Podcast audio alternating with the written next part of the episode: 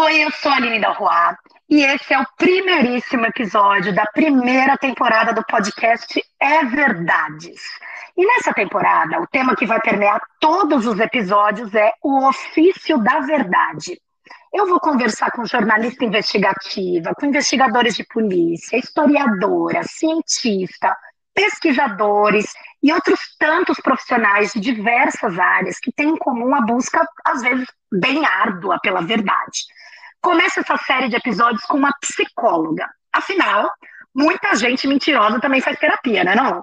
Como é que o profissional de psicologia sabe que a pessoa está falando a verdade? Norma Melhorança é a pessoa que eu escolhi para iniciar esse projeto, porque o trabalho dela é buscar verdades escondidas. Ela é uma verdadeira detetive das emoções. Oi! Opa, tudo bem? Norma, muito obrigada de você ter topado esse convite. E eu queria que você se apresentasse já falando, tipo, eu sou a Norma Melhorança, e aí, de repente, eu faço uma edição diferente, colocando você mesma se apresentando.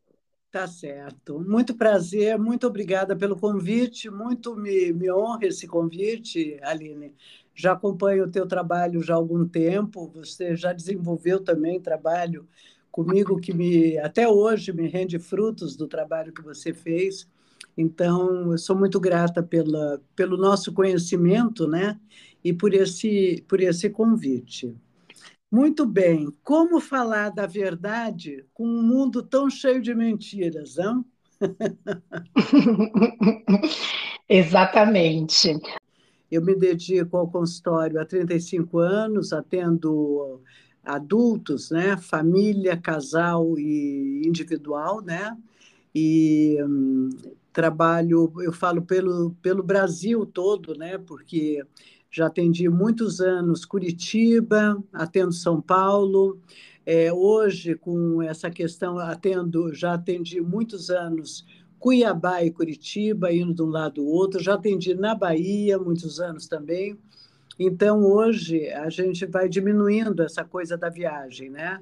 Já tive concomitante consultório em Curitiba e consultório em São Paulo, ficava metade da semana em São Paulo, com um voo o tempo todo no meio.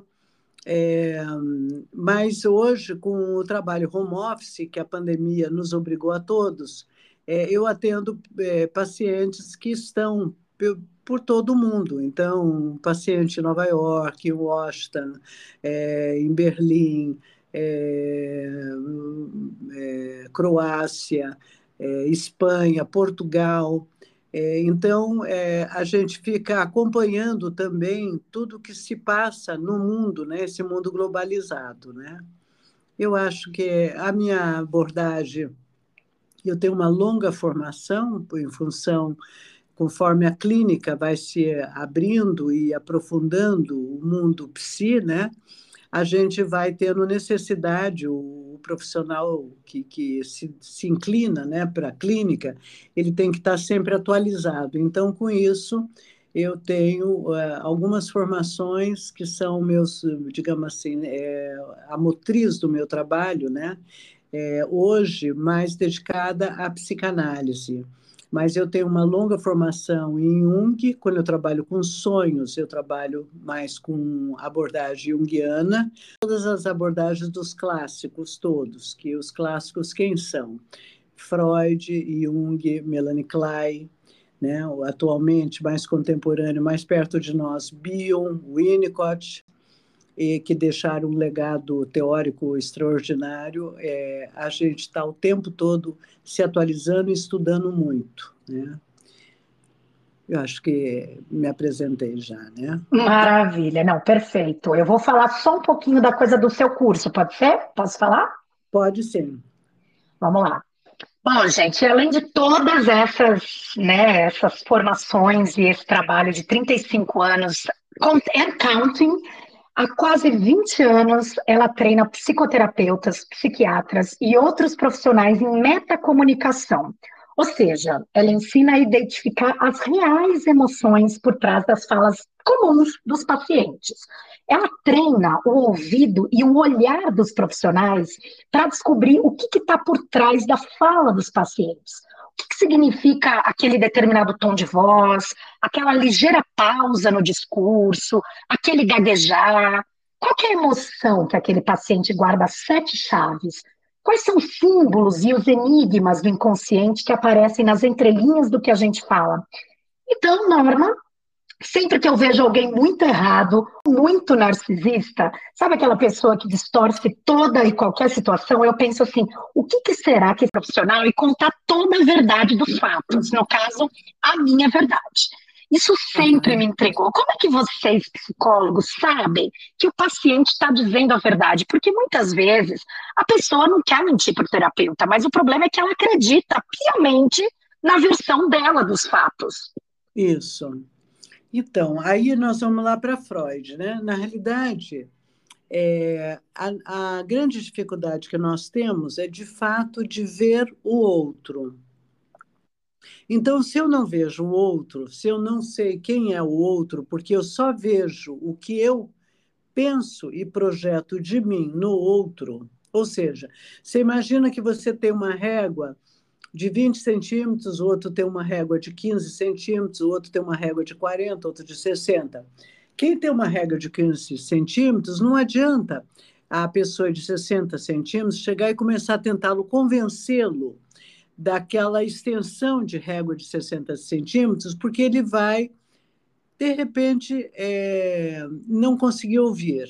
Ele vai ficar distraído, olhando para a cara da pessoa e não penetra. Porque o tamanho do aparelho mental dele no processo de pensamento e reflexão só alcança 15 centímetros não consegue é, entrar na, na, digamos assim, na sintonia fina do que, que aquela outra pessoa está tentando passar. Daí a quantidade de ruídos de comunicação. Segundo o nosso pai, o Freud, ele vai explicar que nós só projetamos, nós não de fato alcançamos e vemos o outro. Então imagina que uma menina pequenininha quando ela vai é, dormir à noite, ela deita no colo do papai e fica mexendo numa verruguinha que ele tem na, na, na, no rosto, e aí ela vai pegando no soninho, vai chupando o dedinho e ela dorme. Esse ato que está é, de toda noite, de poder estar envolvida com aquela ternura, com aquele papai querido, tudo, não importa é, vai construir símbolos dentro dela que ela vai projetar no mundo que um homem que tenha um sinal no rosto, na testa, em algum lugar, um homem que tenha aquele mais ou menos o, o odor daquele ambiente, que muitas vezes é um ambiente que está propenso ao jantar, ou muitas vezes o perfume, ou o cheiro de trabalho do papai, ou muitas vezes se ele fuma, aquele, aquela ambientação põe construtos simbólicos dentro do aparelho mental, e o aparelho mental, depois a gente faz uma distinção do que é cérebro, do que é aparelho mental, é, em que ela vai é, inscrever, vai fazer inscrições, que ela vai achar essas, toda pessoa mais ou menos com esses símbolos vão representar para ela ternura, coisa boa a um ponto que ela vai, toda a vizinhança, as amigas podem avisar, ela já ficou moça, não namora fulano que ele é péssimo, ele é um cafajeste, ele engana a moçada e tal. Mas ele tem alguma dessas características ela vai selar na projeção dela, como ela vê esse outro, porque ela vai projetar essa ambientação emocional que decodificou essa verdade para ela e vai projetar que isso é uma verdade, mesmo que o mundo diga Mentira, não é, ele não é boa pessoa. Então você vê como é difícil nós alcançar, alcançarmos a verdade das inscrições que são psíquicas. Então, nós terapeutas partimos do princípio que tudo é verdade que venha do paciente, mesmo quando ele fala coisas que são devaneios, são fantasias, por isso que nós também trabalhamos com sonhos, porque os sonhos é um delírio, ele não está acontecendo na realidade. Mas aquilo simboliza esses símbolos que estão introjetados na psique da, da pessoa. Consegui passar a ideia Perfeito, não, perfeito, perfeito. Eu queria. É, eu, a próxima pergunta, talvez você já tenha até respondido um pouquinho, mas, enfim, se você quiser acrescentar mais alguma coisa, seria assim: como é que é o teu método de busca da verdade? Então, eu acho que temos que distinguir é, duas questões. A primeira, as projeções, que elas são inconscientes e eu não sei que as tenho, eu só sei que eu insisto na repetição daquilo. De repente, sempre o mesmo tipo de homem que, que maltrata ou que é tóxico, ou o mesmo tipo de amizades que se repete e que eu não sei. Outro é quando eu sei de algo e quero esconder do meu terapeuta ou do meu analista e não quero entrar. Eu, eu protejo, eu resisto a esse conteúdo, porque são coisas bem distintas. Uma coisa é inconsciente, a outra é uma mentira, ou uma manipulação, ou um jeitinho que eu dou consciente, ok? Isso está mais Sim. perto da realidade. Por quê? Por que, que esses mecanismos existem? Primeiro, que o aparelho mental emocional, né, o aparelho. É, deixa eu primeiro fazer essa distinção de aparelho mental, porque claro. eu sinto que as pessoas têm muito, enorme dificuldade, inclusive os próprios terapeutas, de, de, de diferenciarem o que é cérebro, que é uma atividade orgânica, né, fisiológica, do, do, de sucos que são é, de, de, de, sinapses e, e neurônios que fazem todo um processo químico, elétrico e que é, é do cérebro, e outro aparelho mental que é subjetivo. Vamos usar uma, como um termo bastante usado na nossa civilização, mas ele não deixa de ter a sua sabedoria popular, mas ele tem a sua sabedoria. Vamos distinguir que cérebro, racionalidade, inteligência é uma coisa. E aparelho mental, coração e sentimentos é outra coisa. E um conversa com o outro ou entra em conflito. Uhum. Então, eu posso racionalmente dizer: eu não vou falar hoje da minha análise para minha analista sobre é, a última, essa pessoa que está me encantando que eu terminei de conhecer porque meu analista já me conhece e já sabe que eu estou devaneando, que eu estou floreando, e vai me pôr no chão, na realidade. E eu não quero pôr na realidade, eu quero voar um pouquinho. Então, não vou contar para ela. Esse é algo que eu estou omitindo ou mentindo, porque eu estou defendendo áreas de prazer da minha personalidade. Outra coisa é eu não sei, e por isso que eu estou em análise, o que, que me leva a uma repetição de elementos, nós vamos classificar de neuróticos ou psicóticos, que me faz sempre estar em sofrimento, porque o final desse devaneio, desse prazer, se for tóxicas relações, levará a sofrimento e dor. Aí eu não sei não é que eu queira mentir. Eu projeto coisas, inscrições que estão a nível do aparelho mental, que é meu coração, minhas emoções, e também lá nos cérebros, as sinapses, percorrendo os mesmos caminhos sempre iguais, ok? Uhum. Então, essa distinção é muito importante para que vocês possam entender como é complexo a gente alcançar e que métodos, por que, que nós, psicanalistas e psicoterapeutas, estudamos tanto para alcançar a realidade que vai conter a verdade. Eu gosto muito das palavras do Cristo, que o Cristo diz: Eu sou o caminho, a verdade e a vida. Então, nós sabemos, por princípio filosófico cristão, no caso da mitologia cristã, que o que nos leva à vida é a verdade. Mas acontece uhum. que pode ser que o aparelho mental, o lado emocional da pessoa que eu estou atendendo, tenha só uma reguinha de 15 centímetros, que ela não aguente a realidade. Ela não tolere. Se eu entrar como terapeuta e falar de uma vez é, única, direta, é tal coisa, pode ser que essa pessoa é, negue. Diga, não, isso não está acontecendo, essa mulher não está me entendendo, até logo, passe bem, tchau, vou-me embora dessa sessão. Uhum. Pode ser que ela é, vamos pensar numa, é, o aparelho mental ele tem defesas, graças a Deus, quem falou isso muito e se, se inclinou muito sobre isso foi o Freud. Ele, ela, eu não vou conseguir surtar ninguém, mas eu poderia ser tão é, dura na, na, na, no mostrar dados de realidade que eu poderia levar a um colapso ou uma pessoa a de fato entrar num, num estado próximo a um surto. Então, Sim. nós temos que nos treinarmos muito, estudarmos muito, para termos uma metodologia que vamos nos aproximando à medida que o próprio inconsciente vai nos sinalizando que, a, que esse aparelho mental dá conta, sim, da realidade que a pessoa tem para é, lidar com isso. Como exemplo, vamos pegar mais fácil. Nenhum de nós estaríamos preparados para um ano antes da pandemia chegar e dizer: olha, vai haver uma pandemia e todos vamos morrer, não sei quantos por dia, e vocês vão perder muitas familiares e muitos amigos. Nós não estaríamos, nós não aguentaríamos essa realidade. Ou, uhum.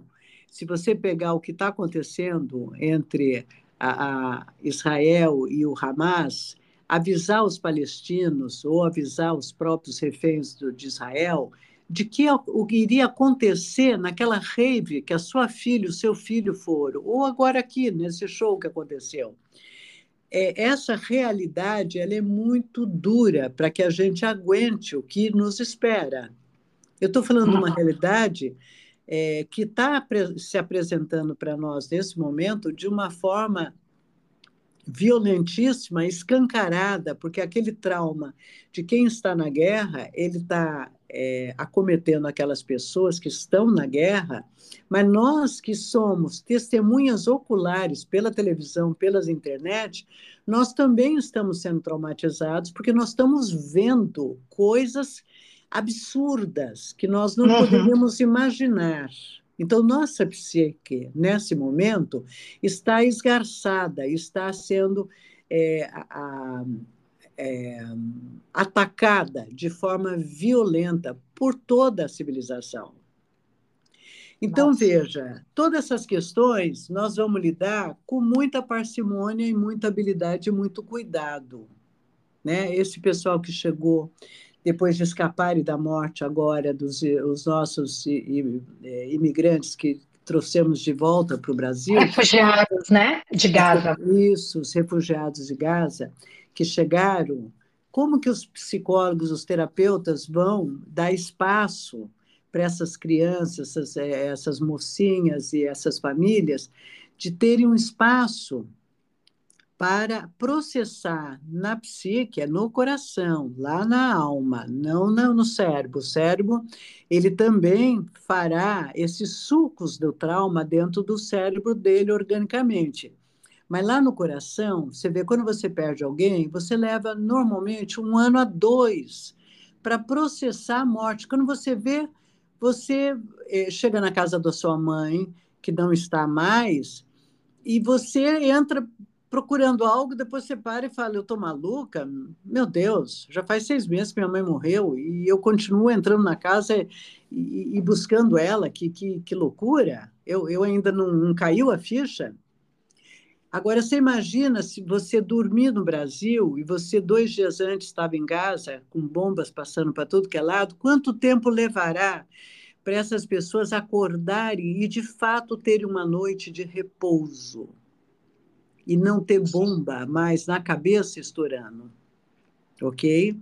Só que é. nós vamos lidar com essa realidade, nós somos preparados para lidar com essa verdade ou essa realidade via os sinais que a própria pessoa vai nos dando. Então, eu uso esse método da metacomunicação, que através da comunicação, ela vai me pontuando o quanto ela está preparada para lidar seja com um conteúdo inconsciente reprimido, como Freud nos ensinou, que é a menininha que brinca com a verruga do papai enquanto dorme, seja a realidade de uma situação de trauma que estamos todos agora submetidos nessa data histórica nossa. Porque diariamente nós dormimos e acordamos com, com informações da guerra, ok? Então, é, aí nós vamos nos aproximando dessa limpeza emocional, e algumas pessoas respondem que são os resilientes, né, chamados famosos resilientes, que conseguem passar por situações trágicas e saírem ilesos ou com muito poucos sinais de trauma, e pessoas com a régua muito pequenininha que não conseguem se, é, se libertar de insônias, noites mal dormidas, precisam de uma ajuda medicamentosa psiquiátrica, que hoje, graças a Deus, nós temos uma tecnologia e um desenvolvimento da ciência que nos ajuda em todas as direções. Porém, é, é, o ideal é que fosse, pudéssemos ter noites bem dormidas com a nossa natureza, o natural dentro de nós, e não de forma artificial, né? Uhum. Bom, mas só complementando a pergunta, quando é que eu sei que é mentira, quando é que eu sei que é verdade? Existe um lugar, existe dois lugares que o ser humano não mente. Tem a, é, por isso que o, a, a polícia e, e, e as pessoas que lidam com a lei têm os detectores de mentira que obedece a isso que eu vou falar. Nós nunca mentimos em sonho. O sonho não nos mente. Nós é que não alcançamos o enigma que está por trás daquele sonho tanto o paciente quanto o próprio terapeuta, que somos treinados, treinados para isso, mas é um enigma que nós temos que é, decifrar, ou ajudarmos o nosso paciente a decifrar aquele enigma. Ele, ele vem revestido de disfarces. Para quê? Para ser o amortecedor de uma realidade que eu aguente, que eu tolere suportar para não enlouquecer e para não ficar traumatizado, para que eu vá no caminho de o caminho, a verdade, para ter vida e não para ter morte. Né? Esse caminho que o Cristo deixou. O caminho da vida é a verdade. Sim, a, a Bíblia também diz: conheceis a verdade e ela vos libertará. Mas o caminho até conhecer a verdade Não. Ele é árduo e duríssimo. Eu tenho que ter muita aeróbica psíquica. Como que eu faço aeróbica psíquica? Fazendo terapia, conheça-te a ti mesmo, né? Como na ruína de Delfos deixou, né? Esse conhecimento do que? Do que eu não sei de mim, ou das minhas misérias psíquicas, ou egóicas, meu narcisismo, minha vaidade, minha, né? Assim por, por diante e, então os sonhos se apresentam sempre de forma disfarçada, mas ele não te mente. Ele muitas vezes te puxa a orelha, outras vezes ele te dá verdadeiros pontapés, né? É, enfim, ele te faz acordar áreas que podem estar dormindo. Aí um, eu daria uma aula, né, a questão de sonhos. Uhum. Mas o, uma forma muito clara e que a gente tem como maior lição do que não o homem não mente nunca é o seu sentimento. Se eu tiver medo nesse momento aqui, pela minha voz vocês identificarão que eu estou com medo. Se eu ficar triste, a mesma coisa. Eu posso até ser muito fingida, eu posso fingir um sentimento. Mesmo o ator, né? Como que é o poema do, do poeta lá, do Fernando Pessoa? O poeta é um fingidor, finge tão completamente que chega a fingir que é dor, a dor que deveras sente. Mas é, você pode até tentar fingir.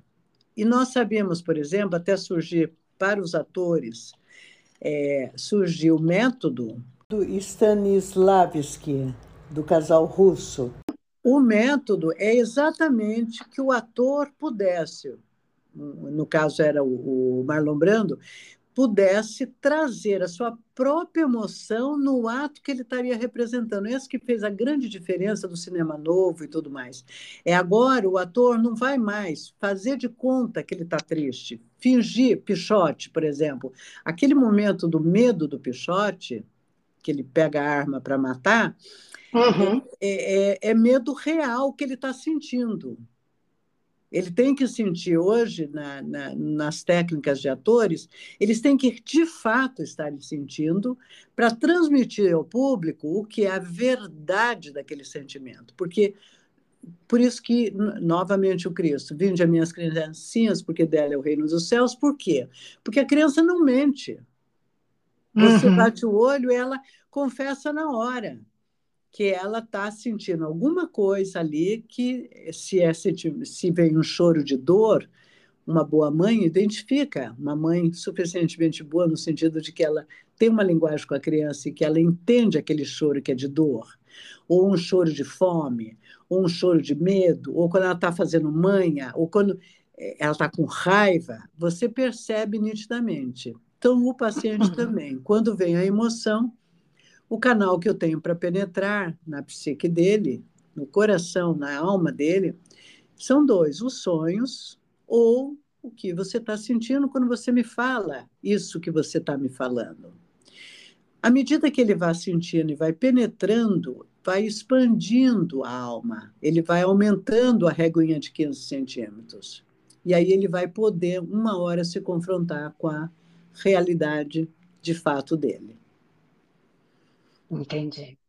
E alguém, alguém por acaso já te procurou para contar quem o seu paciente ou a sua paciente realmente era? Por exemplo, uma mãe que te liga para falar: olha, o meu filho realmente é assim, assim, assim aqui em casa. Ou um, um, uma funcionária que fala assim para você: olha, descobri que você é a psicóloga do meu chefe e ele é um escroque real aqui. Alguém já fez isso contigo, Norma? Então, aí, não, nunca aconteceu. O que eu já tive é pai que me encontrou no mercado e veio me falar um monte de desaforo para o filho, e falou: a senhora não conhece meu filho? Meu filho é assim, assim, assado tal. É, porque você tem duas pessoas. É, você tem a persona que se apresenta para a família, para os amigos, é, no trabalho, e você tem a pessoa dentro do consultório, no consultório, você tem todos os nossos pacientes, por mais adultos que eles sejam, eles são nossas crianças. Então, a criança dentro daquele adulto pode ser o oposto. Você pode ter um chefe perseguidor, tirânico e brabo, e no meu consultório, no meu divã, você ter uma criança encolhida, que já foi vítima de abuso, é, chorando e sofrendo. Então, se a secretária vem me liga e fala, ah, porque meu chefe é um tirano, isso, aquilo, ela está falando do chefe dela. É, isso me interessa pouco. Porque ele vai também me contar. Ele vai me contar situações, e aí eu vou falar, nessa situação com a sua secretária, você se sentiu como, ah, poderoso, forte? Eu falei, o oposto de, desse menininho encolhido que está aí no divã. Ele fala, pô, é verdade, é, é. Então, então, veja que você precisa se autoafirmar, né? Que pena que é com a sua secretária, porque isso te faz mal, você fica culpado, ela fica mal. E, e quando vai se conhecendo, a pessoa naturalmente que vai trazendo esses sintomas antissociais ou agressivos, isso vai é, retrocedendo, isso vai se desaparecendo, entendeu? Interessante. Quando nós não temos casos patológicos, evidente, de pessoas com a dissociação absoluta, tipo o médico e o monstro, né? Os clássicos do teatro, do cinema, que a pessoa sente, né, uma com a outra e nem sabe do que tá, né, quem é aquele, quem é o outro, né? Que curioso. Agora, tem gente que pensa que a graduação de psicologia é, transforma as pessoas em quase telepatas, assim, como se fosse Hogwarts ou a escola do professor Xavier do X-Men. Até que ponto isso é mito? Porque, né, vocês têm ali uma habilidade diferenciada na sociedade. Aline, eu falo duas coisas. Primeiro, você imagina um mecânico que todo final de semana ele lava bem a mão, pega a escovinha, limpa, limpa, limpa as unhas. Sempre fica um pouquinho de graxa, né? E ele olha e fala assim: Olha como minha mão está limpinha. A mulher, a filha, alguém bate o olho e vê a graxa, mas ele não vê mais. Então, a insalubridade, ela acontece em todas as profissões, né? Na nossa também, por isso que também nós precisamos de tempos em tempo voltar para o divã, fazermos a nossa análise, fazermos supervisão, porque você lida é, em aparelho mental de todos os níveis, de patologias, de traumas, e de pessoas ainda em, em, estados bastante arcaicos, primitivos, em desenvolvimento, ok? E você se envolve muito nesses desenvolvimentos. Falar que o terapeuta não se envolve, se envolve sim, a gente sofre junto, a gente torce junto. Claro que nós gostaríamos de ser mais neutros do que somos, mas quando, quando estamos com a graxa já pegando, a gente corre, procura um colega e vai se vai se trabalhar naquele. Por que, que aquele conteúdo reverbera o que dentro de você que você não sabe, né? É, desculpa, eu me perdi da, da pergunta que era. Não, que, até que ponto você é uma telepata. Ah, tá. Agora, é, esses, aí nós temos o seguinte, nós temos essa, essa fantasia né, de que as pessoas acham que, porque é psicólogo a gente vê tudo. Então, com o passar dos 35 anos, de tanto todo dia trabalhar e com muitas pessoas e assim vai, você acaba, de fato, tendo códigos muito a clara. Quando, por exemplo, uma pessoa é raivosa, é braba, quando uma pessoa é, é, é depressiva, está deprimida, quando ela é, quando você percebe que a pessoa não tem defesa, né? agora na guerra eu vi uma menina que eu falei, meu Deus, essa menina foi tão amada pelos pais, tão bem criada, que eles nunca imaginaram entregá-la para um bando de, de, de, de, malucos, né? de, de, de tiranos como esse é, a menina não, não tinha na, na posição corporal dela nenhuma defesa de quem olha para o mundo sabendo que o mundo pode ser muito cruel, né? Aquilo me mobilizou, eu fiquei uns dois dias é, impregnada com a imagem dessa moça, é, sabendo que deram o melhor de si para ela e para entregar para um mundo cão, como foi ali aquele, aquele momento ali. Bom, mas voltando, então você pode, sim, nós temos de fato um olhar mais amplo do que um leigo. Porém, decodificar, como agora eu estou fazendo, é um achismo meu, é uma fantasia. Eu não sei nada dessa menina. De repente, ela é uma menina que está num momento de fragilidade ali e é uma, uma baita de uma moça que sabe se defender, que enfrenta o mundo, isso aquilo. Mas é, o, o código psíquico, ele é como a identidade, ele é único e exclusivo. Você não tem as digitais do seu dedo polegar em nenhum outro ser humano. A psique é a mesma coisa, ela tem uma identidade emocional própria. Ela não tem outro ser humano com o mesmo, mesmo que tenham nascido no mesmo teto, na, da mesma barriga. Vieram de momentos é. diferentes e vão ter uma identidade. Agora, quem somos nós para dizer Olha, Fulano, com você deve ter havido isso, isso, mas jamais. Fora que a gente tem que descansar. Então, além do consultório, a gente quer se divertir, quer viver a vida, né? Também. Eu imagino. Agora, tem verdade que você não pode contar para o seu paciente? Porque, assim, você falando, eu fico pensando, ainda bem que eu não sou psicóloga, porque se certas pessoas fossem minhas pacientes, eu acho que eu não ia me segurar. Eu ia querer situar aquela pessoa do tipo assim, escuta não é possível que você acha que o que você está fazendo é normal, amiga. Então, aquela, aquela, tem uma, até uma, uma cômica né, que faz o papel, não sei se ela é psicóloga real, que ela, ela dá umas duras na pessoa, assim, fala umas coisas bem assim, tipo conselho, né? Sim. Então, Exatamente. Veja, Aí que está, né? A questão é que nós trabalhamos de dentro para fora, a, a, minha abordagem, né? Que é uma terapia profunda. Eu não trabalho com a questão comportamental, como que a pessoa irá se comportar depois, é foro íntimo da pessoa. Ela naturalmente vai, esse exemplo que demos de um chefe tirânico, é, o comportamento dele, se ele vai deixar de transformar a secretária dele em, em, latrina dele ou não, é, é, é, é, problema, digamos assim, que não me cabe. é, aconselhamento. Eu não estou para ser o padre, para aconselhar, e nem para ser a irmã mais velha, ou a mãe ou o pai. Eu posso, sim, num pedido de orientação, digamos, um, esse pegando esse mesmo chefe, digamos que ele não teve limite quando ele era criança, ninguém te, deu limite a ele e ele também não teve uma orientação. Filho, vem cá, senta aqui. Isso você não pode fazer por causa disso, disso. Não foi orientado para um caminho de, de, de coisas boas, né? Foi, foi de forma inconsciente pelos pais, preparado para ser valentão e brigão, para defender toda a família desse bando de gente maluca que tem por aí. Um exemplo. Os pais não sabem que estão fazendo isso, mas sempre, quando vem, não dão limite, ele se envolve em briga e, enfim, não, não, não, não recebe a orientação devida. Então, esse é um paciente que pode me pedir muito orientação, porque nunca teve. Cada vez que ele me pedir, eu vou dizer: olha, você está me pedindo uma orientação, então vamos pensar juntos, né? E aí eu convido a pessoa a uma reflexão do comportamento com aquela secretária e o que, que ele pretende fazer.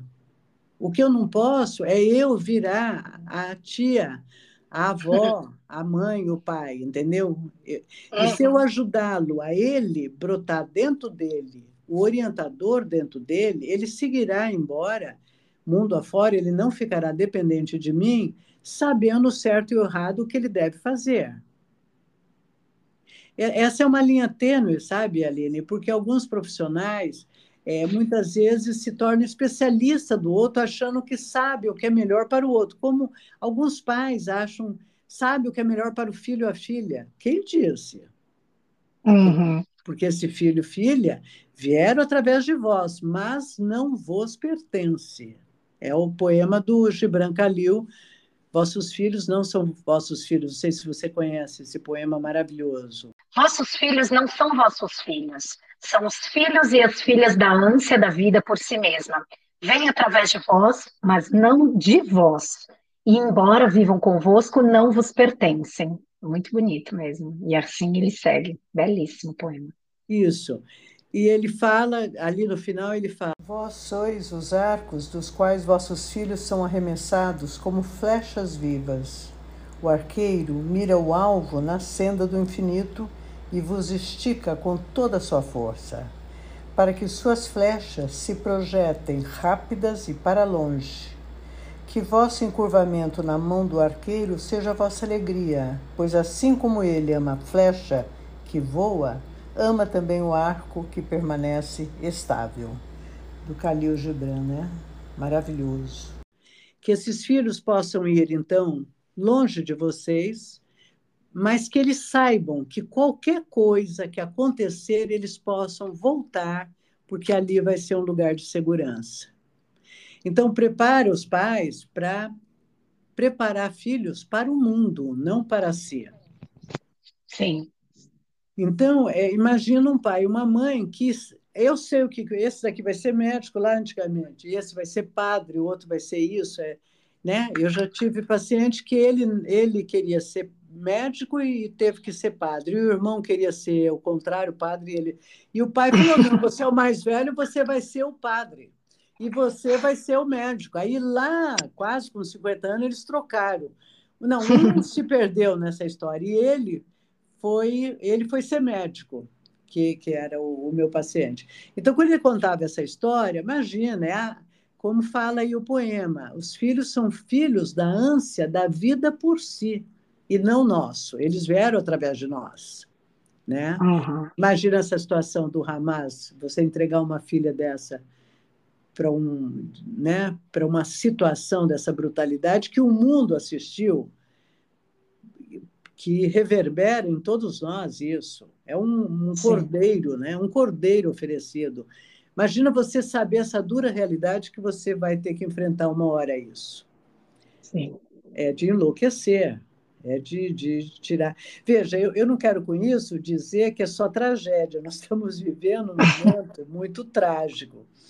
Mas a vida, ela é, é, é o, o o maravilhoso lá, Veredas, né?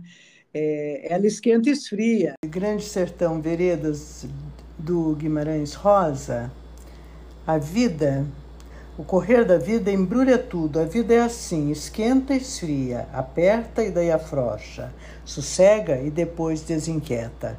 O que ela quer da gente é coragem. É, eu me aperta lembro... e afrouxa, né? Ela aperta e afrouxa, exato, porque senão nenhum de nós aguentaríamos, né? Então, Sim. esse é um momento de aperto que estamos vivendo, a humanidade está vivendo. Mas nós já tivemos momentos históricos de mais de 80 anos aqui no Brasil, sem nenhum conflito, sem. É, nossa, a vida maravilhosa, né? Tudo, tudo bem, tudo ótimo. É, nós temos muitos períodos, né? Os, é, fases do renascentismo, vamos dizer assim, fase Sim. de poder ficar no jardim, ser lindo e bom, enfim. Então não tem só desgraça não, por favor, se eu estiver só passando isso agora. Segunda parte. Agora, me fala uma coisa, quando você precisa, quando chega esse momento que você sente que a régua do, do teu paciente ou da tua paciente já está assim maior, para ela saber ou entender ou processar uma verdade dura, nua e crua. Como é, que, como é que é esse momento em que você vai ter que contar realmente uma verdade? Do tipo, é, Vladimir Putin, você realmente é um narcisista que tem sérios problemas sexuais. como é que é? Como é que é esse momento para o terapeuta? Você sofre por antecipação? Você fica pensando em como você vai dizer essa verdade? Então, veja, na realidade, assim, a gente não tem uma, uma digamos assim, alguma notícia trágica a dar, que você está com ela segurando na mão, escondendo, e uma hora você vai ter que revelar para o seu paciente. Na realidade, ele vai caminhando para o submundo interno dele e, e eu vou ajudando ele a decodificar esses códigos que ele vai dizer, mas aquilo me dá uma angústia enorme. Eu falo, então me fala dessa angústia. Então nós vamos juntos. Ele próprio vai dizer: ah, é que eu sou muito vaidoso. E eu vou deixar, muitas vezes, a palavra vaidoso no lugar de narcisismo. Eu não preciso.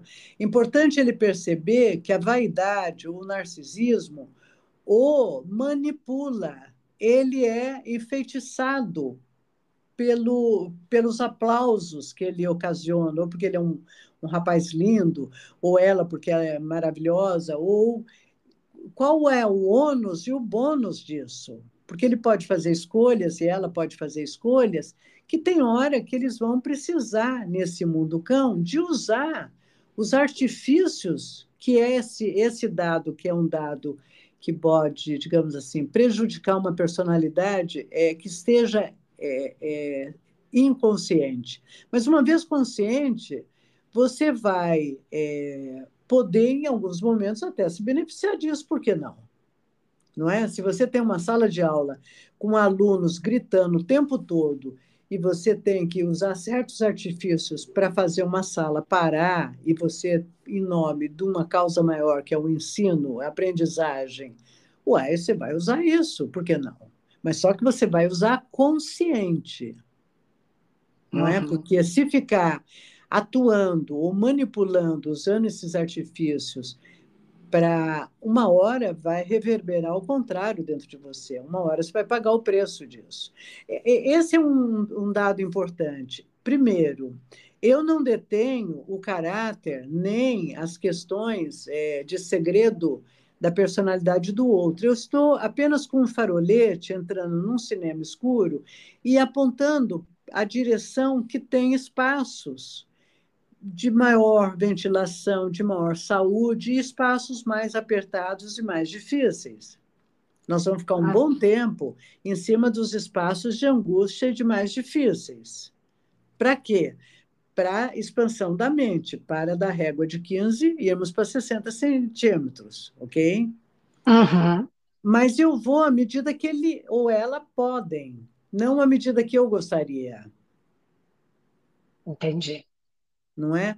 Então, tem paciente que fala, mas eu não saio do lugar, eu estou como que você aguenta eu sentar na tua frente e falar tudo de novo? E eu falo, olha, a água bate, bate na pedra, lá da tua infância, hoje você vai para a mesma praia e mudou o molde dela, por que, que eu não vou aqui ouvir sempre você reverberando e chorando tal da mesma questão?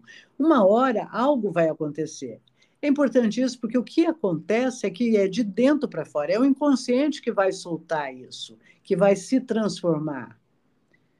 E aí vai chegar um momento duro, que é quando a pessoa está naquela questão, é, com aquilo é, ultrapassado, é, elaborado é a palavra, ela vai embora.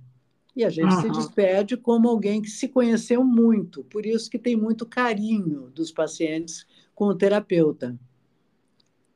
Sim, eu imagino. Tem, qual... tem a fase também que, que, se, que, que fica com ódio do terapeuta. Mas a gente também é, é feito para levar paulada também, sabe? Você, você, quando tem essa fase, você, você sofre? Se eu sofro?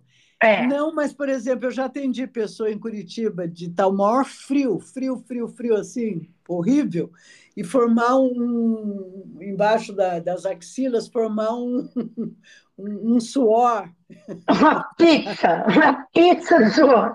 Formar uma, uma pizza de, de suor do conteúdo ser muito pesado, né? Muito. Nossa muito duro, né? de, de, de estar junto ali, humanizando o que é primitivo, né? dentro de uma emoção muito primitiva na pessoa e estando junto, né? Uhum. E, e, agora imagina quem passa por isso, depois é, o, o carinho e a gratidão que não fica. Nossa, nossa, é uma relação única, realmente. Profunda, é. Profunda. Muito profunda, muito profunda. Agora, em quase 40 anos de profissão, você já deve ter visto de um tudo, né? Por acaso, você já foi enganada por algum paciente? O que, que seria enganado?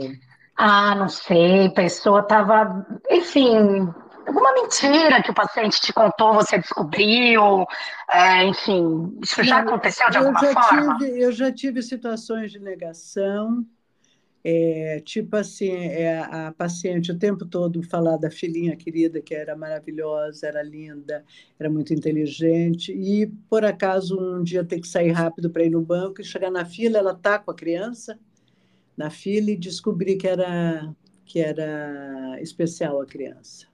Uhum. Uhum. Né? E lógico que na outra sessão nós começamos por aí, né? O nosso encontro por acaso na fila e o que ela dizia e qual era a realidade, né? Uhum. Era duro para essa mãe. E aí você conseguiu conduzir, você conseguiu conduzir isso de uma maneira é... muito, muito, cuidado, mas, mas aí o inconsciente é maravilhoso porque o inconsciente provocou entre nós esse encontro, né? Eu, nós acreditamos nisso, né? Uhum. Ele fez. Nada, ele nada é fez é por acaso, né? Nada é por acaso. E já tive situações muito graves de é,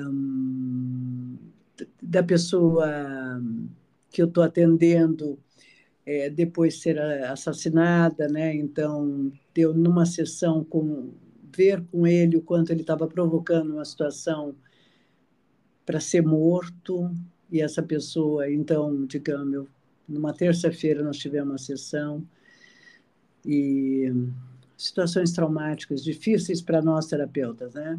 Sim, eu imagino. E a pessoa ser morta naquele final de semana, muito duro, muito duro isso. É, é, situações relatadas que você fareja, que tem crimes atrás daquela fala, né, que nunca vão te dizer, uhum. que está implícito coisas muito sérias, né? É, uhum. é, você você ausculta mais ou menos, né? É, Shakespeare ou situações assim da de amor entre o elefante e a formiguinha não, uhum. não serem absurdos dentro do consultório, uhum. serem perfeitamente possíveis, né? Então, Sim. passa passa muitas muitas situações é, que você se aproxima de coisas muito graves, né? Muito sombrias. Muito sombrias, exato, né? É, é, muito, isso não é não é comum, ordinário, isso é extraordinário. Então, ao longo dos 40 anos, eu já tive algumas passagens muito delicadas, né? Situações que você percebe que a companheira vai dar um golpe na família e você tem que você tem um, um voto, né? De tudo que é falado no consultório não sai dali, mas você está tendo o privilégio de evitar um golpe, de evitar alguma coisa. Então, como é, e a, a pessoa envolvida, a sua paciente, não tem defesa, não sabe se defender.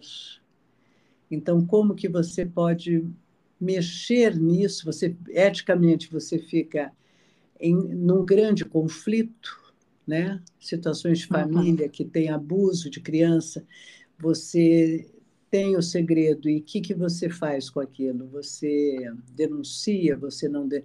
Muitas situações. Então, ao longo de 40 anos, eu tenho algumas situações extraordinárias que dariam um livro, Aline, dariam um livro. Imagino. Mas Imagino. situações que, graças a Deus, graças a Deus mesmo, e nessa hora eu saio do meu papel de, de terapeuta e me recolho na minha meditação, na minha oração e peço mesmo ajuda espiritual para que clareie meus, meus pensamentos, a minha ética, né? Uhum. E, e, e, tenho conduzido a, da forma que eu sou veículo, né? As coisas transcorrem, graças a Deus, sem, sem, sem grandes. É, evitando situações é, que ficariam muito sérias, né? Uhum. Eu e pessoas que eu dou supervisão, né? Quantas vezes me vêm me procurar colegas passando por situações graves ou gravíssimas, né? Pacientes psicóticos com situações de perseguição e que a gente vai conduzindo, né? Nesse caminho pela correnteza, no caminho das pedras, né? É, riscos de suicídio, pacientes que podem se suicidar, e que você tem que entrar com muito cuidado, com muita ética, né? com a família, com outros profissionais que estão envolvidos. É uma, é uma profissão, como nós falamos há pouco, né? que ela tem a sua insalubridade, né? mas Imagina. a gente tem muito mais é, ganhos e, e, beleza de, de autorrealização do que da insalubridade. Nossa, imagino. Eu queria entender se é possível alguém que faz terapia esconder tão bem as suas emoções de si mesmo que acaba induzindo o terapeuta ao erro. Isso acontece? Então, é o que nós falamos em algum momento de que a, não há mentira. É, a emoção, ela tem essa capacidade. O sonho e a emoção não mentem, ela se apresenta, né?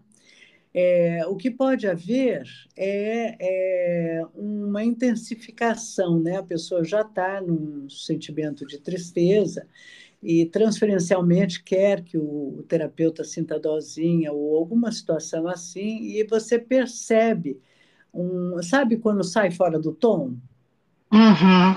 Você percebe que tem tem algo que foi, né, veio a coisa, mas deu uma é, deu uma atuaçãozinha um pouquinho ali, né?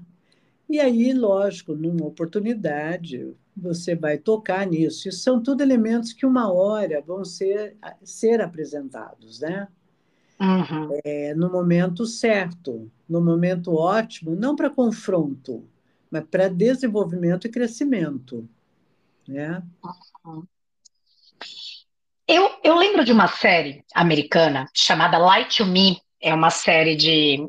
É assim, né? Vamos dizer, antiga, de 2009 a 2011. Eu cheguei a entrevistar o protagonista. O protagonista era o Tim Roth. Ele interpretava um especialista em linguagem corporal e microexpressões, que ele ajudava em solução de investigação de crimes e tudo mais. E o personagem dele era baseado no Dr. Paul Ekman, que é um psicólogo famoso por analisar linguagem corporal, expressão facial e tal. Esse tipo de análise é certeira? Tipo, um psicopata ou alguém muito bem treinado poderia enganar o tal do Dr. Paul Ekman? Então, a gente tem que primeiro tomar, é, é verdade, é, é, um, é uma. Só que ela não é. Ali no filme, eu, eu me lembro de ter acompanhado um pouco a, esse seriado. A série. É, mas é, ali no filme, eles dão toda a ênfase aí. Essa é uma ferramenta que nós podemos usar.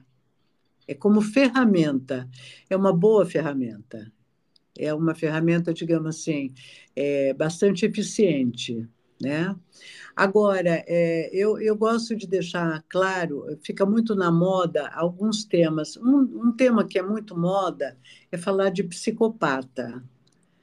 Eu, eu gostaria de alertar que a psicopatia, o psicopata mesmo, ele é raro ele é, é, é, muito raramente você vai ter, você vai encontrar uma personalidade psicopata, do psicopata, o que, de uma estrutura psicopática. O que você tem é sintomas, é atuações psicopáticas é, que algumas fases da vida são até, entre aspas, naturais, como na adolescência. Na adolescência, você manda sua mãe para aquele lugar sem sentir nada de culpa. Né? Ah, PQP, pronto. Ah, mas eu estou aqui ralando, fazendo. Mas tem que ralar mesmo. Quem mandou pôr filho no mundo? Então, você tem respostas, você tem comportamentos é, que você não pode é, é, dar como leitura, é uma leitura leviana. Eu vejo algumas pessoas fazendo até sucesso, porque isso chama muita atenção do público em geral, isso vende falar de psicopata. Bem como casais quando começam a se separar. Quando você começa a se separar, você vai conhecer áreas sombrias do outro e ele mesmo vai se conhecer áreas sombrias que ele não sabia de si. Uhum. E que a pessoa também não sabe de si. E aí um acusa o outro de psicopata. Ah, eu estava casada com um psicopata. Ah, eu, é ele. Eu estava casada com uma mulher completamente psicopata. Não, nós vamos conhecer áreas de quando aparece os egoísmos, a briga por posse, por questões do ódio, que nós não nos reconhecemos. Então, nós não podemos confundir um trabalho profundo de personalidade, de saber quem cada um de nós somos e do que nós somos capazes na hora de um aperto, de uma guerra, de situações de um estresse extremo, com é, um, uma leitura leviana, é, de fácil, de, de fácil classificação, que fulano é psicopata. Uhum. Ok? Sim. Mas aquela série é muito interessante, pena que é toda enfatizada, né? Apenas. Exato, exato. Eu estava, inclusive, tem um, um né? Um, eu estava lendo aqui numa matéria da, da BBC que alguns policiais, é, né? Eles, algumas Vou, vou, repetir. Eu estava lendo aqui numa matéria da BBC e aí tem uma questão que algumas pessoas, né, eles trazem duas questões de, de pessoas dos Estados Unidos, jovens, que foram presos é, e as autoridades acreditavam que a pessoa estava mentindo e no final das contas ela não estava mentindo. Mas por causa dessa, é, de levar esse tipo de técnica muito a ferro e fogo ou como única ferramenta, é, essas pessoas foram levianamente presas, vamos dizer assim. Ah, Isso. porque eles olharam para a direita porque está mentindo, porque olhou para a esquerda porque está escondendo. Por favor, não. É, por exemplo, eu, é, observações que a gente vai fazendo. Eu percebo, eu percebo, tá? Que quando a pessoa é, oculta algo ou mente, qual é a arte anda sempre na nossa frente? Aonde é que falam do corpo pela arte quando nós mentimos? Corpo, nos olhos? No Não. nariz. Se lembra do Pinóquio? No nariz. Ah, zero. O Pinóquio, quando ele mente, o nariz dele cresce. É. E é interessante porque eu percebo, quando a pessoa oculta algo, isso ao longo desses 40 anos, eu não tenho ideia se isso. Teria que fazer todo um estudo, fazer né, um, toda uma parte científica para, de fato, é, responder comprovar. de forma científica, comprovar que é isso. Mas eu percebo que a mão vai na região do nariz, seja do lado das narinas, seja no próprio nariz, seja a, da boca indo, sempre nessa região, mas mais indo para a bochecha. É, é. Aí eu brinco sempre, ó, oh, esse dedo aí está tá escondendo algo, muitas vezes de forma jocosa, brincando, né? Aí uhum. a pessoa, eu, não, mas fala o que você queria falar, mas não falou, né? Muitas vezes eu uso isso, que é em cima dessa leitura do rosto que ali estaria dizendo alguma coisa. Mas essa é uma observação minha, bem como a, as sobrancelhas arqueadas e as sobrancelhas com muito pelo, na sobrancelha, aquele pelo excessivo, é uhum. normalmente de pessoa que se concentra muito em leitura, lê muito, na minha Olha. observação. Uhum. E aquela sobrancelha arqueada que formam um chifrinho do diabo são pessoas uhum. raivosas. Olha! Normalmente pessoas raivosas, né?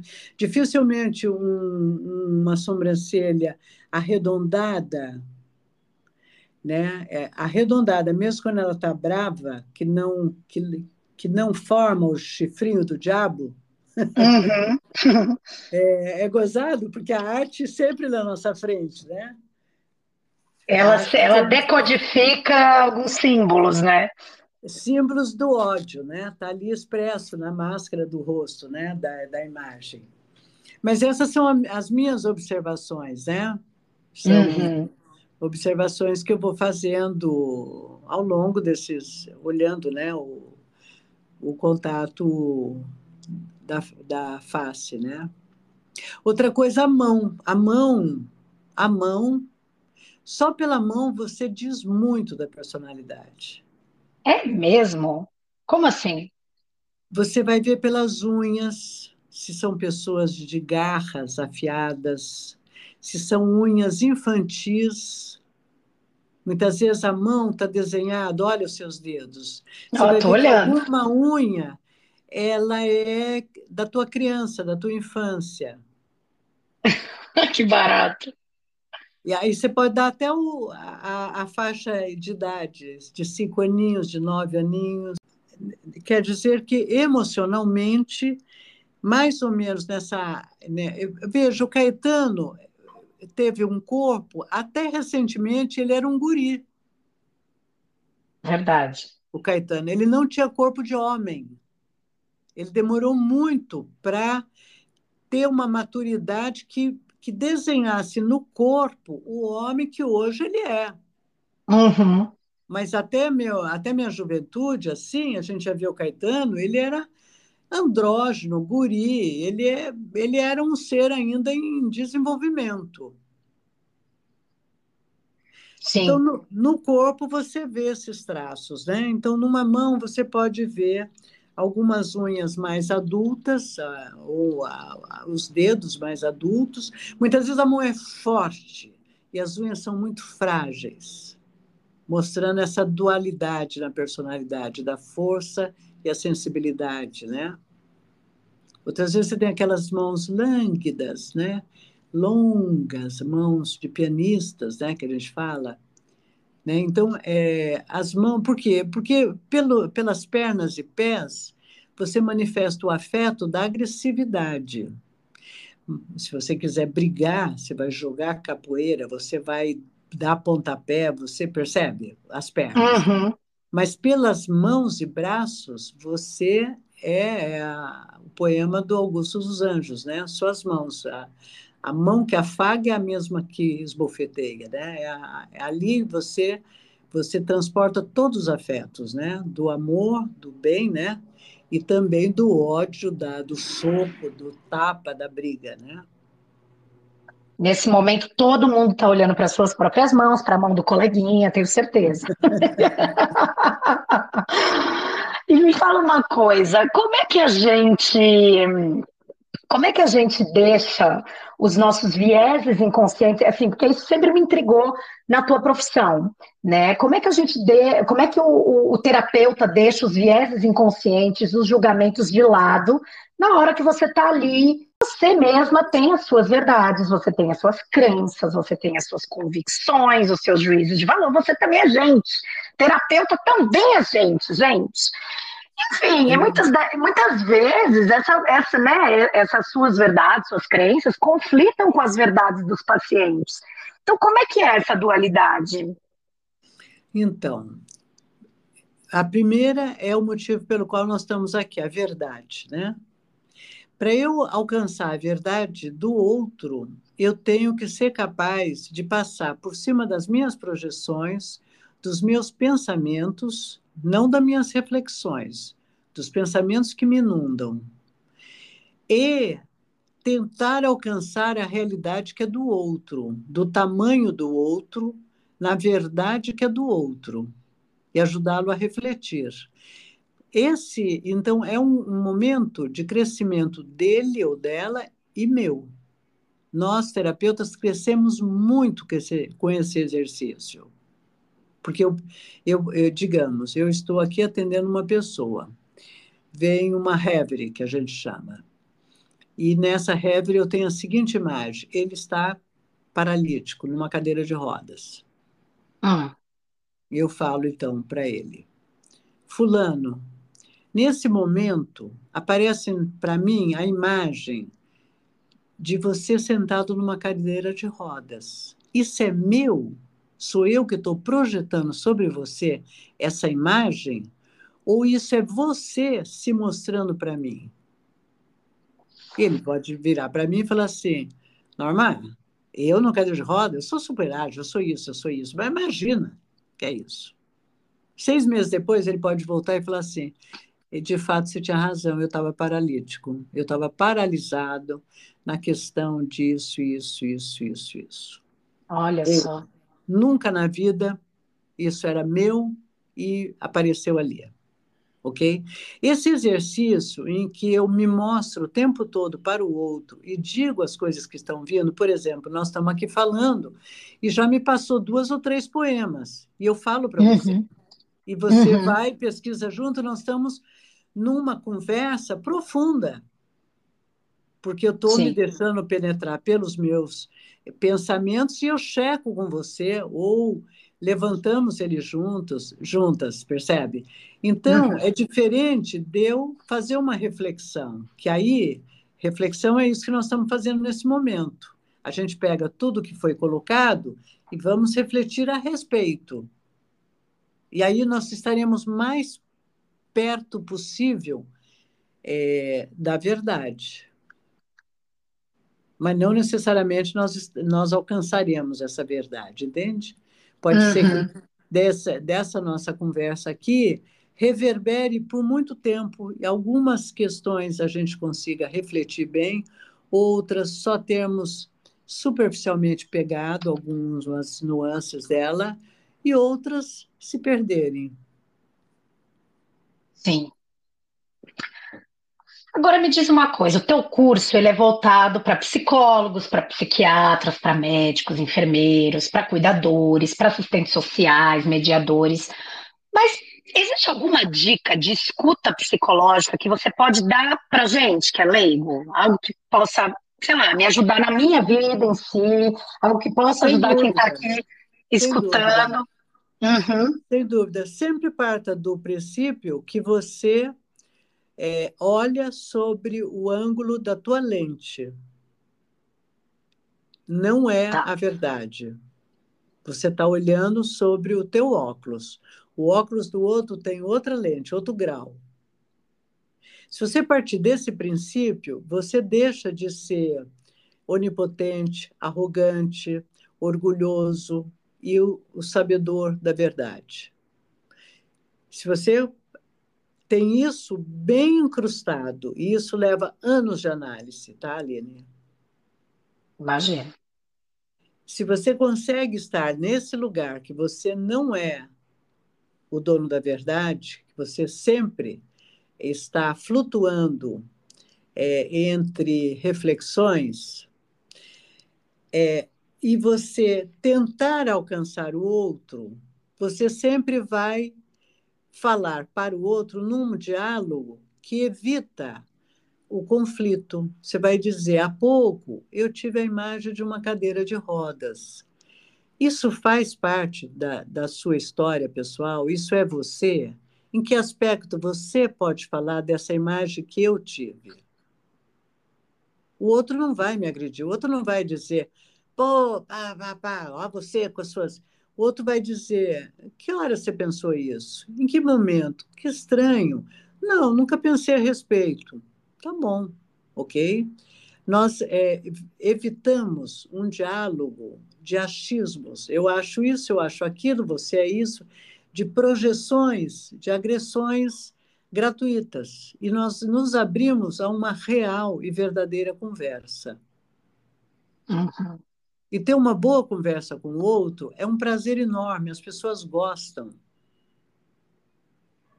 É um pouco de comunicação não violenta, né? Técnicas.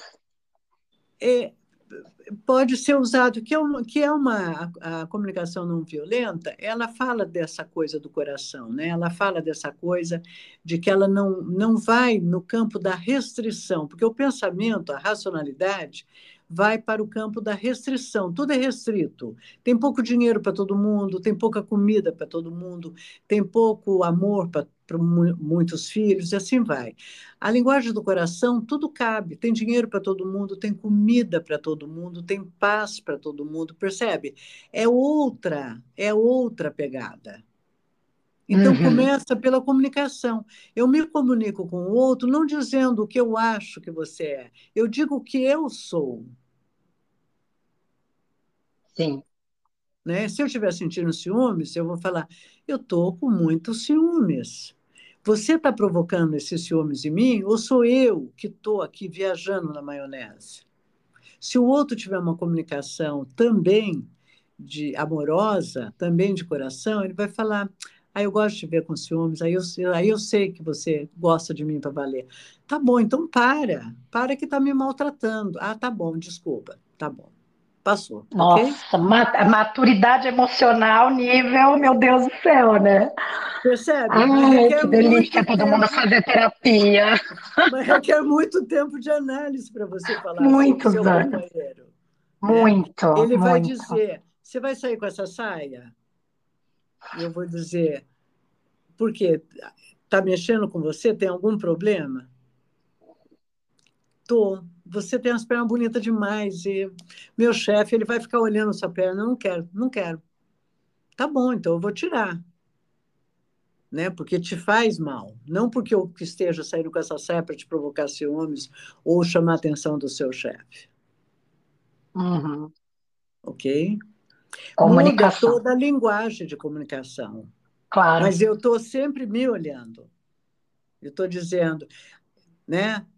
Aquele dia, olha, eu adoro essa saia, eu gosto das minhas pernas, eu gosto de me sentir bonita. Aquele dia era o seu chefe. Hoje eu vou pôr a saia, tá bom? Tudo bem? Você segura aí os ciúmes? Tá bom, então vamos lá, tá bom. Comunicação é o problema do mundo, né? Meu Deus. E é, a solução? Eu diria, eu diria, que nós estamos num baita momento histórico de projeção, que ela tem. A, a comunicação é o resultado das projeções que eu faço. Então, se eu projeto que o mundo é hostil, ruim, e essa mulher que está do meu lado, ela só quer me agredir por nessa saia, eu já saio projetando isso, e ela, se eu não cuidar bem, ela é uma vagabunda e vai fazer alguma besteira, ok? O mundo é Sim. é hostil, ela é hostil, eu me dou mal, é, eu vou projetar que o mundo é ruim e cruel. Se ao contrário, se é uma linguagem harmônica do coração e eu sou uma pessoa cheia de defeitos, inclusive eu tenho muitos ciúmes, eu vou sempre falar do meu ciúmes, eu vou sempre me posicionar que o meu desconforto tem a ver comigo, minhas coisas, e só questiono com ele se é isso mesmo, se ele está tomando esse cuidado. Olha, eu estou lendo um livro que eu estou amando. Qual? Amando. Dica Dica cultural, qual livro, Norma? Clarice Lispector, Uma Aprendizagem, que é exatamente o casal faz essa comunicação que eu estou falando aqui. É lindo.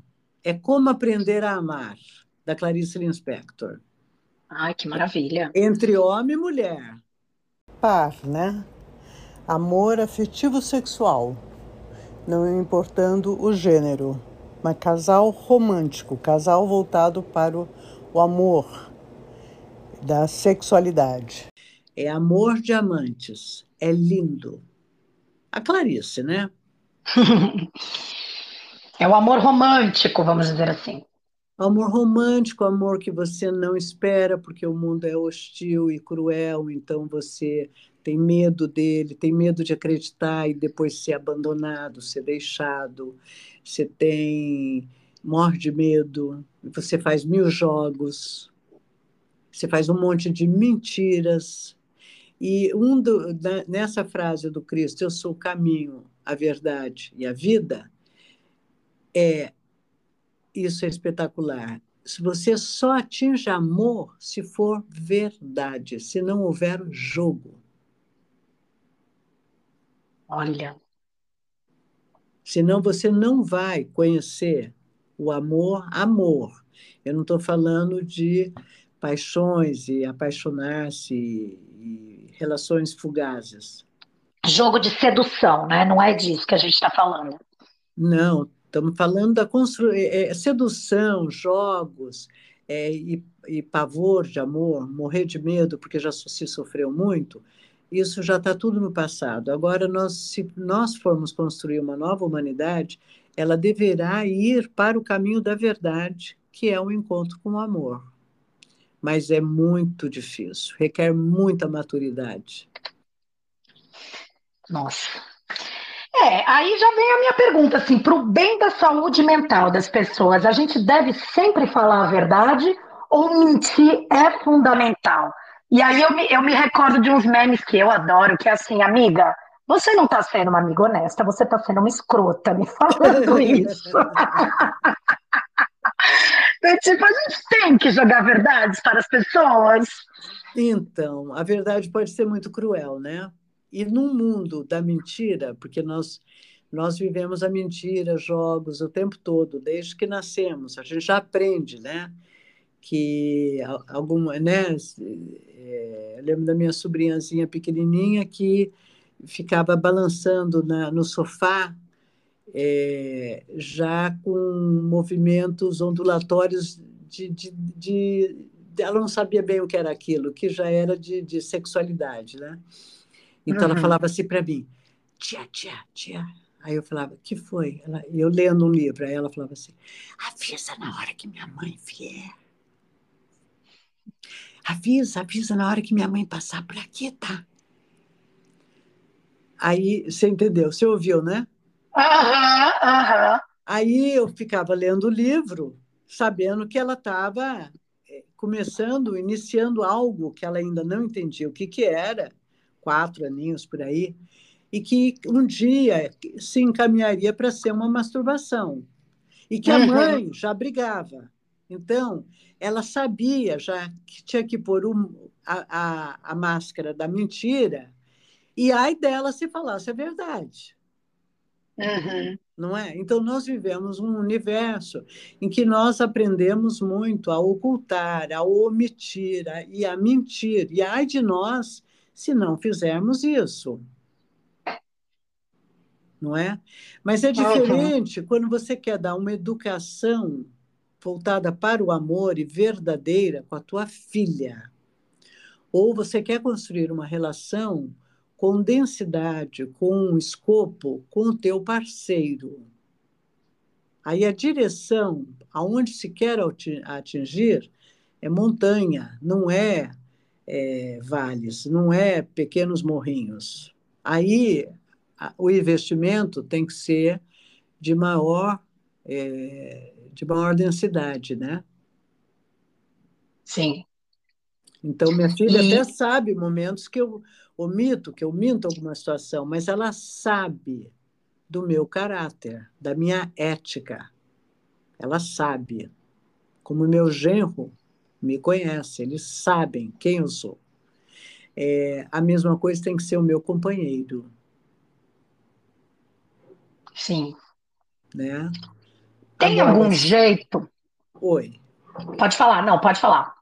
Não, agora, se você cada hora se mostra uma pessoa, um caráter, você não vai construir uma casa de tijolo, né? Você vai construir casa de, de palha, né? De, de madeira, de... Você não vai construir uma construção que de fato vai é, sobreviver a ventos e tempestades, né? É por isso que a gente tem que ser o mais verdadeiro possível, né? Mas existe algum jeito da gente agir na hora de falar uma verdade para alguém, pelo bem da saúde mental das pessoas? Nós que não, não temos essa, toda essa formação psicanalítica e, e terapêutica. Sem dúvida. Sempre prepare a bola. Uma coisa é o ping-pong do dia a dia, outra coisa é uma bola com efeito, né? com uma grande sacada, né? Você vai dar um grande lance. Então você prepara, né?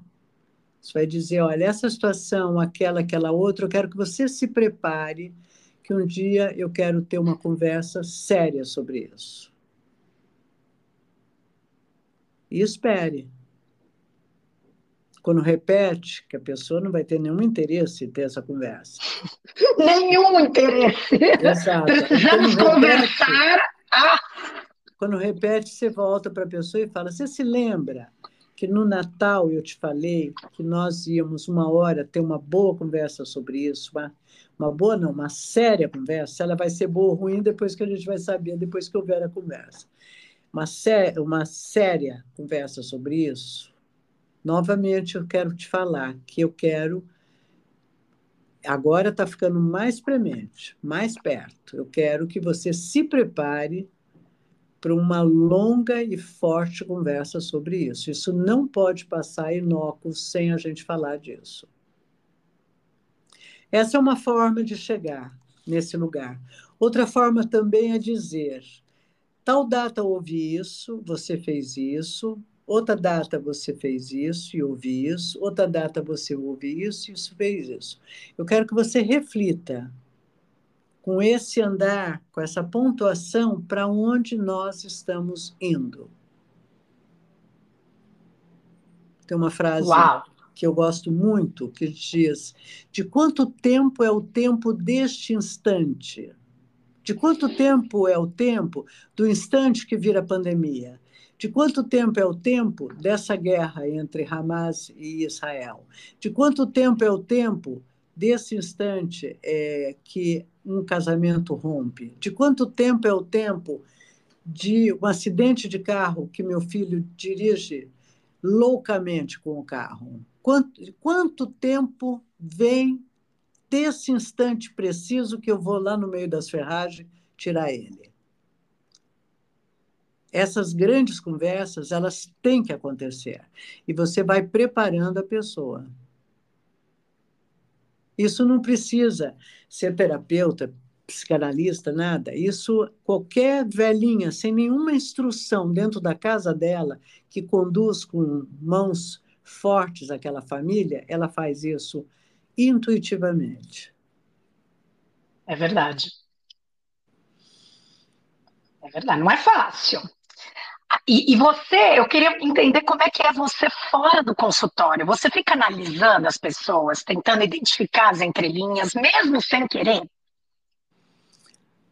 Olha, esses dias eu estava com uma amiga é, jantando e ela me falou algumas coisas que eu não consegui não chorar, de tristeza de ver o pensamento dela. A emoção veio no meu olho e eu não pude falar nada, porque eu não vou falar coisas que eu não sou terapeuta, mas eu sei da grandeza do coração dessa amiga, ela é uma pessoa linda, grande, mas é, o pensamento é de 10 centímetros a régua de um olhar sobre uma questão social. Ela não viu, mas meu, meus olhos encheram de lágrimas. A vontade era falar algumas verdades, mas não deu, né? Não devo, não posso, não. Vou falar o quê? Não vou. Mas eu, eu, eu, fico, eu fico entristecida por ela. Entendo. Entende? É, pode parecer que eu que eu estou num ar de superioridade. Eu tenho as minhas idiosincrasias, eu tenho as minhas é, limitações que o outro pode ser que encha os olhos, né? Uhum. Eu, eu, eu tenho um irmão amado, querido, que ele é, ele é, é todo doce, ele é só doçura. Então ele pode olhar para mim e falar, maninha, que bobagem, que, que olha onde você está, né? Que ele está num momento muito especial da vida dele, esse meu irmão. Então, é, ele também pode me olhar assim, mas quando você perguntou, né? E quando você, você faz alguma coisa? Não, muitas vezes você não pode fazer nada. Mas não deixa de me entristecer, entendeu? Sim. Com a tua experiência nesses anos todos, você, na, sua, seu, na sua vida né, pessoal, você já pegou mentira de filha, de marido, de amiga, de namorado? Isso é o que não falta. Você Nossa. é uma detetivona maravilhosa. Detetive, uma detetivona ótima. Ah, não, não, mas nossa. Sherlock Holmes. Não, sou não. Ih, eu, eu sou tão ingênua, Aline. Nossa! Eu tenho um lado muito romântico, né? Muito otimista. Isso eu herdei do meu pai. Ele é muito, era muito sonhador, meu pai. E eu, eu ainda acredito apesar de toda essa barbárie essa, que nós estamos vendo, eu ainda, eu, por incrível que pareça, eu tenho otimismo na humanidade, no ser humano, eu acredito. Esse programa que tem um quadro que chama Verdade na Sua Cara. Conta pra gente uma verdade que ninguém aceita. Pode ser uma verdade bem boba, do tipo doce de leite é melhor do que Nutella, ou pode ser algo assim bem profundo. Qual é a verdade? Joga uma verdade na cara do povo, Norma. A verdade, tem uma verdade que é muito rara a pessoa aceitar, é que ela tenha inveja. Hum. Ter inveja é sempre os outros que sentem inveja dela. Mas ela, a pessoa, né? A pessoa, pode ser homem ou mulher, sente inveja? Não. Tanto é que você pega a questão de bullying, é inveja tem esse nome aí, batizado, por causa que, que né, os americanos põem sempre de uma forma mais enlatada, mais enxuta, questões que são complexas.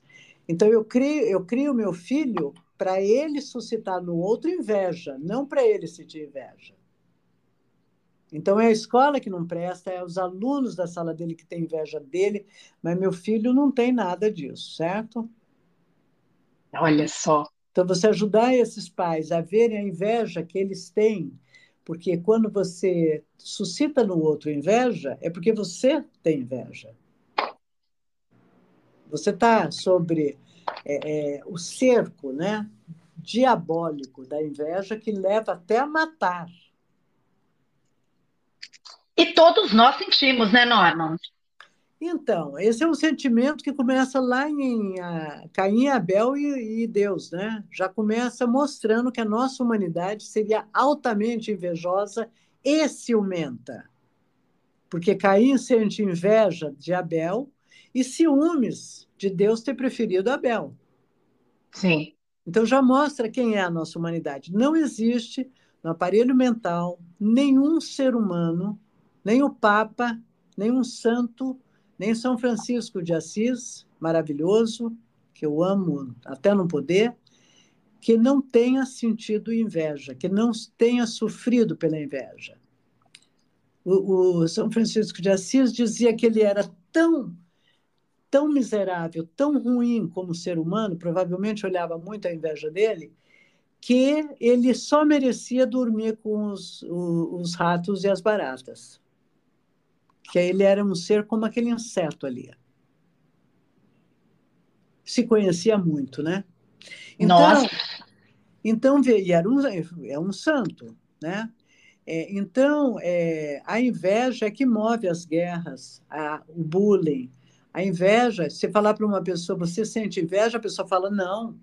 Outra, outra coisa que as pessoas que se têm um conceito muito bom de si mesmo, que não suportam você falar na cara, é que a pessoa sente raiva ou sente ódio. A pessoa fala, ah, você pode até dizer que eu tenho assim um, uma raivinha, mas ódio, não, eu não sinto ódio. E nós o que não... é o ódio? Não o que temos... é o ódio? Qual que é a diferença do ódio e da raiva?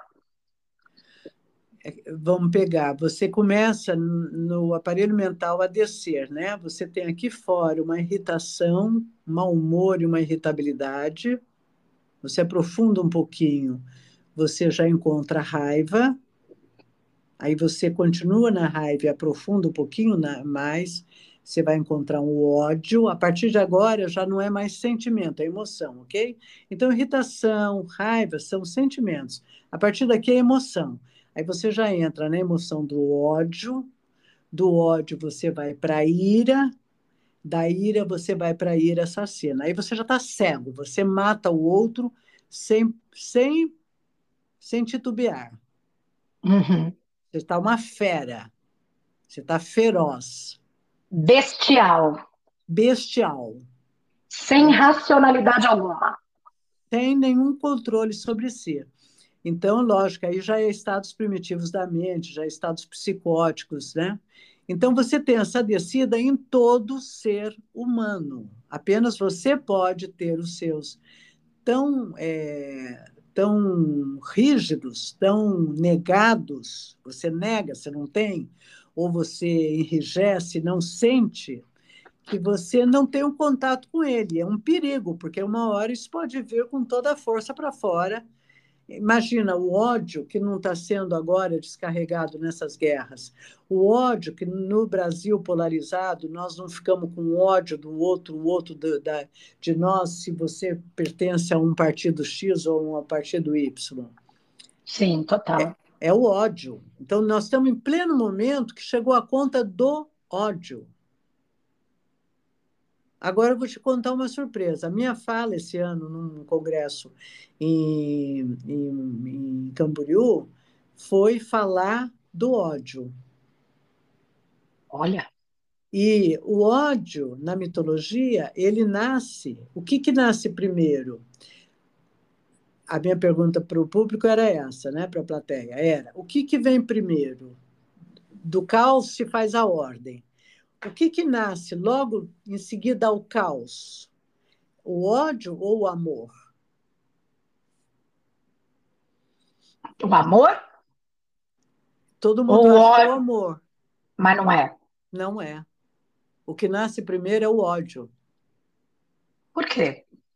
Porque ele nasce do caos. Ah, Quando o caos ele ainda é caos, ele se organiza em dois irmãos, em Eros, amor, e Eris, ódio. Mas o, o, o, o primeiro herdeiro que se manifesta no mundo, a manifestação do caos para o amor, não é primeiro o amor, é o ódio, que é o Eris. O ódio de tanto sofrer pelo próprio ódio que ele vai ocasionar, é que ele vai, pela castração da realidade, olha só, a castração da realidade, a verdade, pelo amor impossibilitado de sentir amor, pelo ódio de aí entra historicamente todas as fases do romantismo, da não correspondência amorosa, da mulher que não pode ter bebê, de filhos, do, do filho homem que não veio na família, de todas as situações que provocaram o ódio porque foi castrado, não foi podido ser vivido, é que nós transcendemos para o amor, para Eros. Então, nós estamos no maior caos, no maior ódio, à vésperas de uma hora caminharmos na direção do amor, entende? Sim. Segundo a mitologia. Nós estamos no pior momento. É, é como o máximo da noite é imediatamente em seguida a começar a clarear. É o máximo, é o zênite, né? O máximo da noite. em seguida vai vir a claridade. Mas é um ponto mais breu da noite. Nós estamos no caos, no ódio. Mas o que virá, depois da, da tempestade vem a bonança, né? diz o ditado popular. Sim. Mas sim. a direção é para nós, enquanto psiquismo, é, sofrermos tanto na alma essa questão do ódio para transcender e virar a questão da polaridade oposta do ódio, que é o amor. É, então, é um momento de grande aprendizagem da humanidade. Só que o que, que, nós fazemos? Por isso você falou, qual é o principal problema? O problema é a projeção. É que eu projeto que eu não sinto ódio. Eu, imagina, sou boazinha, sou uma pessoa maravilhosa, eu não sou, não penso como São Francisco de Assis. Eu acho que eu sou the best, a melhor pessoa do mundo. Ódio é meu vizinho, é minha vizinha, é minha amiga que ainda não acordou para algumas coisas do social, é, é quem pensa é, diferente da minha política, do que eu penso, é Hamas, ou é Hamas falando é Israel.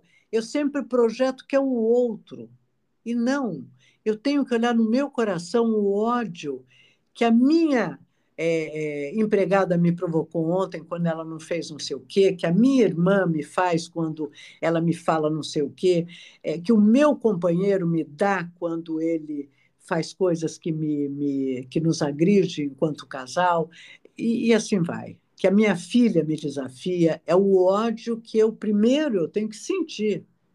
Depois eu tenho que dar conta dele. Eu não posso sair metralhando o mundo e matando o mundo.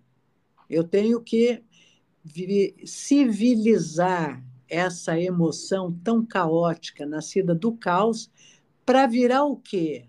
Do caos para o cosmos.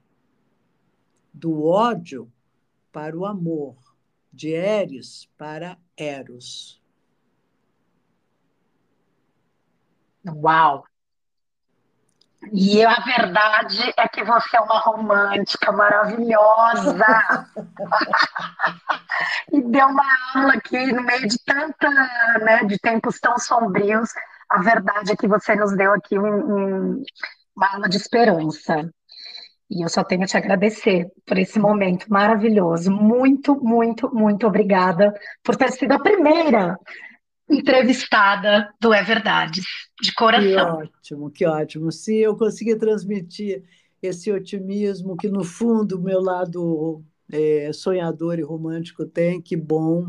Se isso vai, fizer bem para alguma pessoa, que ótimo. Muito obrigada a você pela oportunidade.